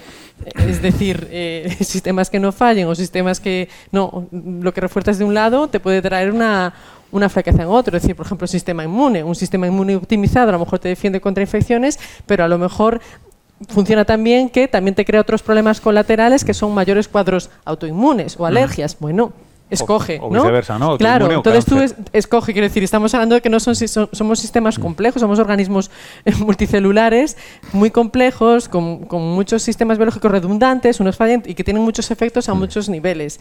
Entonces, pues mm, los habrá mejor, otros más sanos, otros más enfermos, pero claro, yo cuando hablo de la diversidad, sobre todo también me refiero a la tolerancia en ese espectro. Y por ejemplo, pues, si nos volvemos en la prehistoria, pues por ejemplo tenemos los casos que lo- se pueden estudiar con los fósiles, con atapuerca, ¿no? Pues este caso de una niña benjamina con una deformidad craneal importante por un problema congénito de, de nacimiento, que probablemente estamos hablando de una niña hace medio millón de años, que nació pues con una deformidad física importante, o sea que ya se la está viendo diferente y probablemente pues con algún tipo de retraso psicomotor, porque ha tenido problemas en el desarrollo del cerebro. Esa niña sobrevivió hasta pues, ser 9, 10, 11 años. Eso quiere decir que es un grupo que hace medio millón de años era tolerante con esa diversidad a la que me refiero. Es decir, ya no digo las capacidades, si mejor o peor, pero es un espectro amplio que quiere decir que el grupo puede acoger a, individuos diferentes o, o- o si quieres que se escapan a lo mejor un poco de esa media o de ese patrón que sea el más común. Pero es importante, yo creo que dice, que, que dice mucho y algo probablemente pueda aportar a ese grupo. Entonces, es en ese sentido el que hablo un poco de, de- de esa tolerancia a la diversidad. Todo lo bueno, todo lo malo, todo es admisible. Yo creo que ya serían a lo mejor otros niveles de, de- discusión. Sí. Ahora, esa tolerancia a la diversidad creo que es fundamental hasta socialmente, eh, pero no para todo. Decir, con esto no digo que todo vale y cualquier comportamiento es admisible, pero sí desde un punto de vista biológico, pues eh, sí creo que hay eh, ese margen es importante. O- Os, lo- puedo aterrizar en un, en un tema muy manido estos meses. Em, antivacunas. De- Debemos tolerar, voy a usar yo la expresión un poco fuerte, no me refiero a nada drástico, ¿eh? pero eh, ¿es algo que socialmente está bien tolerarlo o no? Por ejemplo, estamos en un país que ha optado por no poner ninguna obligación en relación a eh, las vacunas contra la COVID-19 y de hecho estamos en uno de los países que mayor porcentaje de la población tiene vacunado, menores índices ahora mismo después de haber pasado unos meses malos. Eh, estamos en uno de los mejores mundos imaginables por lo que he podido ver en el resto del planeta. ¿no? Eh, nosotros lo hemos hecho, yo asumiría que tolerando eso. No sé si porque nuestro problema era pequeño para empezar, pero, pero lo hemos tolerado. Otros países, en cambio, eh, han sido más, más vehementes, más proactivos. Tenemos nuestro vecino italiano o también en Francia, ¿no? donde se piden los, los certificados. Eh, te- te- José Antonio, ¿qué, qué- qué piensas de, de esto? Se- Mira, el- personalmente, primero, estás... no. El, el- el tema de la prohibición es un Sí. tema delicado. Eh, y hay una especie de, en los sistemas muy autoritarios, Sí, la única forma de dirigir el comportamiento es prohibiendo, sí. y en los sistemas, digamos, muy ultraliberales, la prohibición no debe existir. Y claro, ahí de lo que se trata es, una prohibición se justifica cuando es el medio que hay para defender un derecho o para evitar daños a terceros. Y entonces hay que prohibirlo. Lo único que pasa es que hay que justificar que efectivamente, si no se prohíbe una cosa, ese derecho no se va a defender y estar seguro de que si no se prohíbe va a producir un daño. En un momento en que se hubiera demostrado que efectivamente la única solución que había para evitar la pandemia era la, la vacunación, yo creo que tenía que haberse hecho obligatorio, igual que se hace obligatorio, por ejemplo, el tener que, el tener que registrar un médico a una persona que tenga una enfermedad infecciosa grave. Dice, pero bueno, no está, no está, este enfermo no está protegido por el, por el secreto mm, profesional. Hombre, sí, pero no en casos en que ese secreto podía causar daños a personas inocentes. De manera que ahí era el momento en que había que, en que, había que, que- precisar por una cosa que, que en, las, que en las sociedades eh, eh, democráticas debemos acostumbrarnos, que es que dos valores fundamentales pueden entrar en colisión. Y entonces pueden entrar en colisión y no se resuelve diciendo quito un derecho, sino cómo pondero en cada caso concreto cuál de los derechos está, está, debe ser prioritario. Por ejemplo, la seguridad y la libertad. No te puedes cargar ninguno de los dos, porque son derechos fundamentales. Pero ¿qué pasa cuando entran en colisión? Pues tienes que decir, pues mira, en este caso, pero en este caso concreto, parece que debe priorizarse la, la seguridad, o no, o en este caso debe priorizarse la, debe procesar libertad. Pero son temas que hay que irlos meditando muy cuidadosamente y viendo en cada momento qué es lo que, qué es lo que hace falta. Nosotros no hemos tenido que intervenir eh, haciendo obligatoria la, la, la, vacunación porque el 90% se ha vacunado mm, libremente. En Estados Unidos, donde va por el 50%, pues no sé muy bien lo que tendrán que hacer, porque es un caso, porque es un caso ya eh, eh, diferente. Es, curioso como allí se ha politizado claro, y se ha asociado a cosas que no tienen creo nada que ver. Y eso es otra cosa, que es cuando alguien dice, cuando alguien me explica por qué no quiere, por qué no quiere vacunarse, tengo que decir, me das la razón. Si me da una razón de creo que no está suficientemente justificado, creo, entonces puedes argumentar con él. Cuando te dice es que está atentando contra mi libertad, estoy diciendo, mira, estás teniendo una, una idea de, la libertad un poco, mm, entre otras cosas, insolidaria, que por otra parte es la, es, eh, la teoría de la, de la libertad que tienen, digamos, el, sistema ultraliberal. ¿Qué es la libertad? Que nadie se meta conmigo. usted, es que aunque no, aunque no intervenga en su vida, usted está interviniendo en la mía. De manera que tenemos que hacer una especie de conjugación de libertades porque la sociedad tiene, tiene que estar, tiene que ser una especie de organización de un puzzle de libertades y entonces pues habrá que, eh, eh, cuando, cuando una prohibición está bien diseñada, no limita la libertad, aumenta la libertad. Ejemplo, el código de circulación. La prohibición de ir en una dirección me, está impidiendo la movilidad. No, no, mire usted, si no hubiera esta prohibición, el atasco iba a ser tan monumental que usted iba a estar, iba a estar aquí una semana entera sin moverse. De manera que hay, que hay que ver en las prohibiciones hasta qué punto lo que vas, lo que vas a impedir es menos valioso que lo que vas a conseguir. Y entonces, por lo tanto, las recetas no pueden ser universales. Yo creo que en caso grave, imagínate ahora que la variante, la variante nueva esta inglesa hmm. se lanza y aparece y nos vemos todos metidos en una quinta ola. Oye, vamos a ver cómo, cómo gestionamos esto, ¿eh? de manera que habrá que habrá que verlo sobre habrá que verlo habrá que verlo sobre sobre sobre la marcha. Eh, cuando cuando se puso el, el cinturón de seguridad, pues al principio era póntelo voluntariamente. Hasta que no hubo, mira, si no te lo pones te pongo una multa. Entonces todos, y ahora hemos acabado por conseguir, por hacer una especie como de movimiento reflejo, entramos en el corte y nos ponemos el, el, el cinturón de seguridad. Hace unos años, pero bueno, ¿qué es eso de que yo voy a tener que estar aquí atado en mi coche? En mi coche hago lo que quiero. es que no. Y si me mato, me mato. Si es que no es que se mate usted, es que todo esto es un sistema mucho, mucho, más, mucho más complicado de interacción. ¿no? Más sutil, por lo menos. Muchas más consecuencias que tu vida binaria. ¿no? Eh, eh, yo quiero, porque estamos acercándonos a los últimos diez minutos, em, eh, quería sacar la bola de cristal. Eh, o que la sacarais vosotros. Y quiero preguntaros sobre qué cosas creéis razonablemente o deseáis que de repente nos pudieran quedar de, todo esto. Y lo quería hacer lanzándoos una, una mini reflexión o un punto de partida, ¿no? Que es que también cuando arrancó todo esto, yo por lo menos, que era un poco aficionado a estas historias, me tocó en su momento cubrir el Zika cuando en América Latina empezó de una manera muy fuerte y recuerdo que rápidamente pusimos el foco en, Corea del Sur, en Canadá, en los países que habían sufrido el SARS. Eh, y su preparación. Ya, ya, lo tenían preparado, el manual lo tenían, ya sabían lo que había que hacer, habían hecho el drill, el ensayo y rápidamente. Em, yo me planteo, ¿hay, ¿hay cosas que aquí creéis que vayan a quedar o sería bueno que quedaran? Porque yo, por ejemplo, y esta es la que lanzo yo, Corea del Sur hizo el, trazar el seguimiento de contactos muy bien porque tiene pleno acceso a la movilidad, ¿no? a los celulares, de, a los teléfonos móviles de todos sus ciudadanos. También es cierto que es un país que está técnicamente en guerra. Em, ¿qué, ¿Qué cosas, María, crees que deberían quedarse aquí? A ver, yo creo que eso es una característica principal de una pandemia, ha sido una globalización de un problema. Okay. ¿no? Porque es el mundo en el que vivimos, la movilidad, somos muchos y los problemas se globalizan. Entonces creo que cuando hemos visto que todos somos uno, que da igual que algo que sucede a cientos de miles de kilómetros de un lugar te puede estar afectando a ti, creo que tendríamos que trabajar en la globalización de las soluciones. ¿no? Yo creo que es un poco lo que nos falta, que esas soluciones que hemos sido capaces de desarrollar médicamente también, algunas pues que realmente puedan hacerse extensivas a todo el mundo, porque problemas globales necesitan soluciones globales. ¿Qué nos queda de esto? Yo creo que mm, nos quedan cosas que nos quedan en la impronta. Yo creo que temas de conocimiento general de ciencia nos quedan.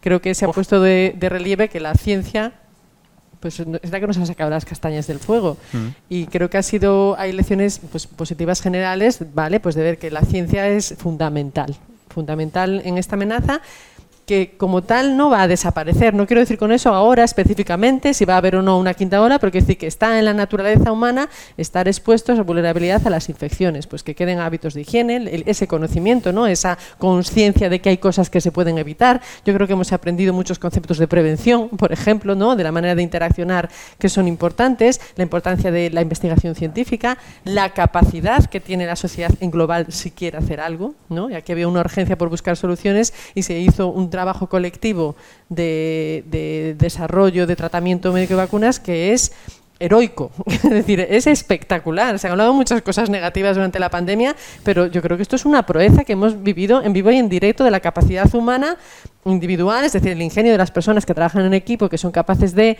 discurrir, es decir, no sé, el, tema de la prevención en las vacunas, yo creo que es uno de los exponentes más expresivos de la capacidad tan singular humana que es la de la abstracción, es decir, poder anticiparnos a un problema. Ya no se trata de curar o paliar algo que me sucede, es adelantarnos en abstracto, imaginar qué me puede pasar, reproducir en un mundo hipotético una amenaza, que es lo que va a producir, y adelantarme a ella. Entonces, hemos puesto de relieve muchas cosas buenas que se pudieron hacer en tiempo récord. Yo creo que eso tiene que quedar, ese conocimiento, ese valor de la ciencia, que es fundamental como inversión, y como inversión, voy a decir, de carrera de fondo esta, esta, ciencia y estas vacunas se han sustentado sobre trabajos de ciencia, no sé, es una distinción que considero que no es la correcta, pero ciencia básica o aplicada, la ciencia es ciencia, es una sola, pero, pero no, esa ciencia de fondo, de, corredor de fondo que ha posibilitado que en un momento determinado hubo una urgencia y había ese conocimiento de fondo. Entonces yo creo que eso nos lo llevamos todos. Yo creo que llevamos la idea de que la ciencia es fundamental y de que globalmente somos capaces de hacer muchísimas cosas. Enseñanzas directas, pues un poco como José Antonio, no lo sé. Creo que, estamos deseando volver a como somos. Ya. a ese contacto y esa interacción, que si no, no creo que tengamos que sentirnos castigados ¿no? por lo que nos ha pasado. Las enfermedades no son castigos, que es, que es un poco esa idea ¿no? de nos esto nos pasa porque vivimos de esta manera y nos ha llegado. No yo creo que esa noción hay que quitarla. Yo creo que a la mínima volveremos a relacionarnos, eh, si Dios quiere, como, como nos gustó relacionarnos antes, pero a lo mejor con nociones sobre higiene importantes. Y luego a lo mejor pues una reconexión con qué es lo que nos que era cotidiano y que echamos de menos. Yo, para mí, desde luego, pues, eh, como reflexión general, no digo que de las pandemias se sale mejor, no, se ha sufrido mucho, no nos vamos a engañar. Ha habido mucho daño y no, y no vamos a hablar de ella como una experiencia positiva, pero todos hemos aprendido y al final el aprendizaje pues es bueno. Yo creo que ha habido muchos aspectos a nivel biológico también la reconexión o la reflexión crítica sobre cosas que para nosotros eran importantes. Pues de nuevo la comunicación, contacto con el mundo natural, ¿no? una vida, si quieres, más exterior, la echamos más de menos. Y, sí, yo creo que un poco eso, el valor de, la relación humana. Yo creo que todos hemos echado de menos cosas cotidianas, ¿no? nos, ha, nos ha obligado un poco a volver a nuestra naturaleza otra vez social y casi iba a decir del Homo sapiens al aire libre, ¿no? el primate social. El primate social, el del contacto físico, que decir, está muy bien esa capacidad extraordinaria de relacionarnos fuera del plano físico, pero creo que jamás supliremos esa necesidad eh, que tenemos biológica de, estar en contacto y, comunicarnos de manera presencial. Pero bueno, sobre todo yo creo que es un, brindis a la ciencia. Ya. Esto es un mensaje indirecto para la audiencia. La próxima será ¿eh? presente, nos vamos a ver todos en persona, que es lo que nos ha faltado hoy, tal vez, ¿no? El tener además a, la audiencia aquí.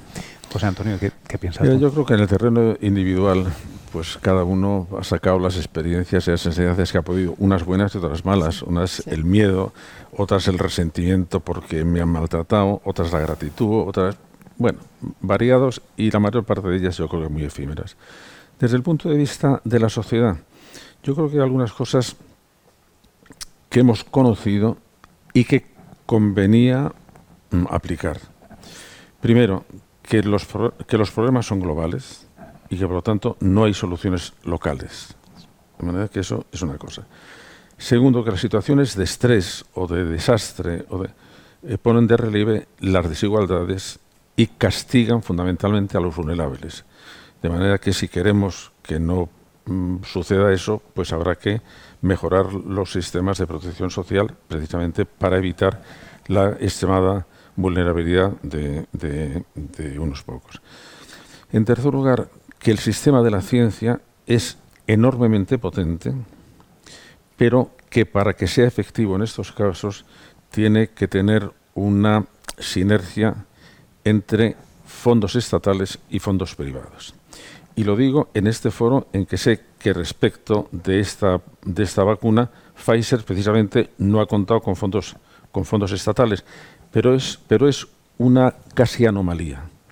Es decir, no podemos pensar que en una situación grave la iniciativa privada vaya a atender a todos los campos, ni siquiera que vaya a ser capaz de atender. De manera que tenemos que ir engrasando el sistema de colaboración científica entre el Estado como promotor y empresas privadas como realizadores de la labor, de la labor eh, investigadora.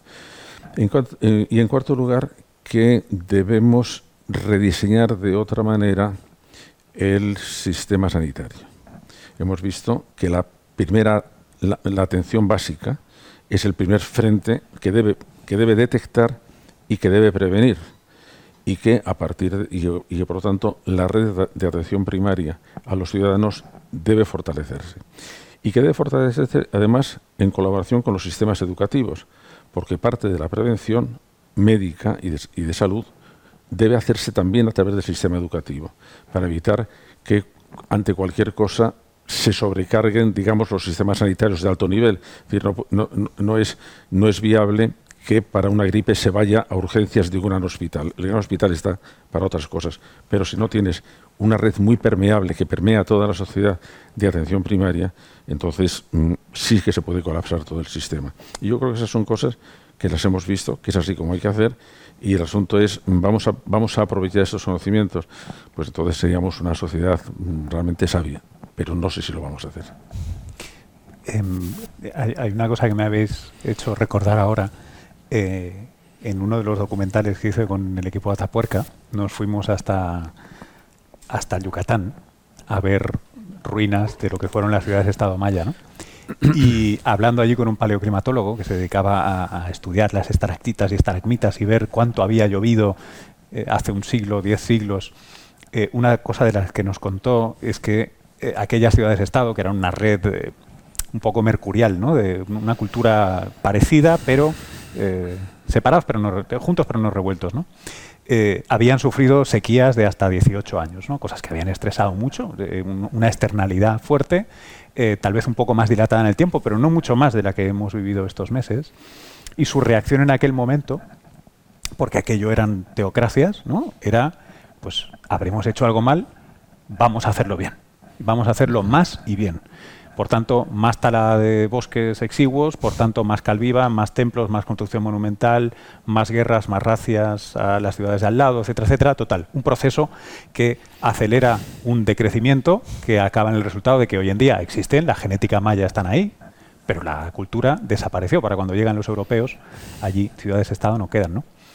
Digo que me recordáis esto porque ahora acabamos de tener eh, otra externalidad fuerte en forma de la pandemia. Hemos reaccionado de manera mixta con la enorme, la enorme diferencia cualitativa ¿verdad? De, la ciencia y la tecnología. Y también hemos tenido esta parte social que decimos que es el negacionismo, que si tal. Hemos tenido un, cóctel eh, un, tanto variado. ¿no? Em, para no sé cuándo llega el siguiente virus o bacteria, que sabemos que no es cuestión de sí, sino de cuándo. ¿no? Pero para el tema de cambio global, cambio climático, y brevemente nos quedan tres minutitos, pero que ese es el que tenemos encima, pero ese sí que es lento, lento, lento y difícil de captar. Eh, ¿Creéis que hay algo que nos llevamos de esta situación que sí que podríamos transponer a, ese, a ese reto, José Antonio? Pues mira, yo me temo que lo que vamos a transponer es una mala enseñanza. Toma ya, no me digas Por una razón, sí, sí, porque claro, el éxito con la pandemia de la ciencia ah. ha sido tan fabuloso demasiado bueno. que decir, mira, Da igual, todas estas cosas. Bueno, cuando salga el problema, la ciencia se pondrá a trabajar. Una vacuna contra el CO2 y lo, y, lo arreglará en dos minutos. De manera que. Vaya por Dios, no había pensado eso. No, pues. me dejas hundido. Pues yo creo que es.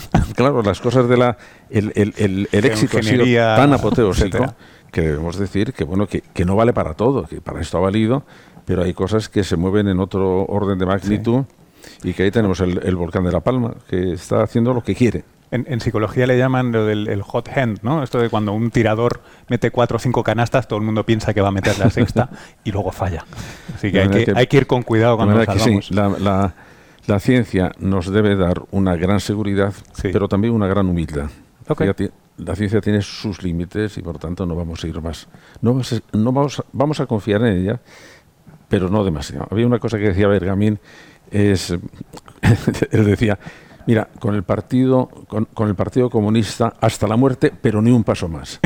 bueno, pues con la ciencia hasta la confianza en ella, pero ni un paso más. ¿eh? vale.